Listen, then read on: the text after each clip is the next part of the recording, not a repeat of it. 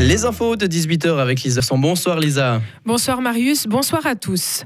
Le gouvernement veut étendre sa réserve d'hiver en électricité. La mesure va concerner des centrales de réserve et des groupes électrogènes dès 2025. Les producteurs demandent que les centrales de réserve produisent exclusivement pour la réserve et non pour le marché. C'est aussi la proposition du Conseil fédéral.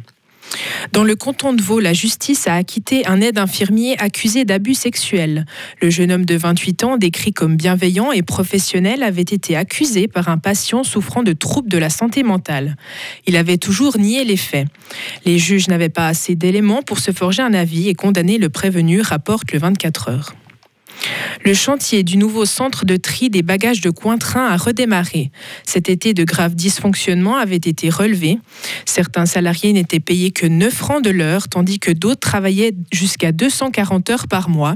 La direction de l'aéroport avait alors exclu l'entreprise fautive du chantier et les ouvriers étrangers avaient été obligés de rentrer chez eux en Italie et en Roumanie.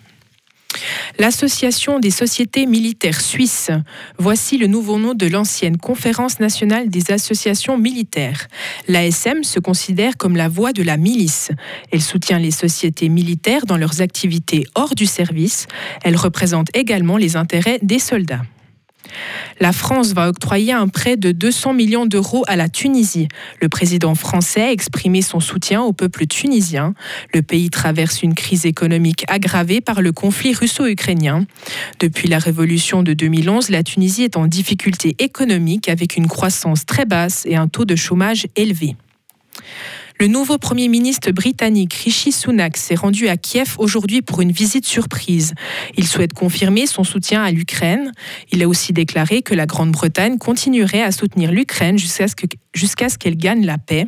Cette visite a été très appréciée par le président ukrainien qui décrit leurs deux pays comme alliés les plus puissants. En Angleterre, le roi Charles III a décidé de bannir le foie gras de ses résidences royales. Il l'a annoncé dans une lettre envoyée à PETA, une association qui défend les droits des animaux. Charles III est un fervent militant pour la protection de la nature et une agriculture biologique. L'association PETA encourage maintenant tout le monde à suivre l'exemple du roi et à ne pas manger de foie gras à Noël. En sport, l'agence mondiale antidopage va se pencher sur la réintégration de l'agence russe Rusada. Le géant du sport avait été exclu pendant deux ans des grandes compétitions internationales à cause d'une multitude de tricheries. Il ne s'agira toutefois pas d'une réintégration automatique. L'agence antidopage va évaluer si tous les critères sont remplis, puis son comité devra se prononcer. Retrouvez toute l'info sur frappe et frappe.ca.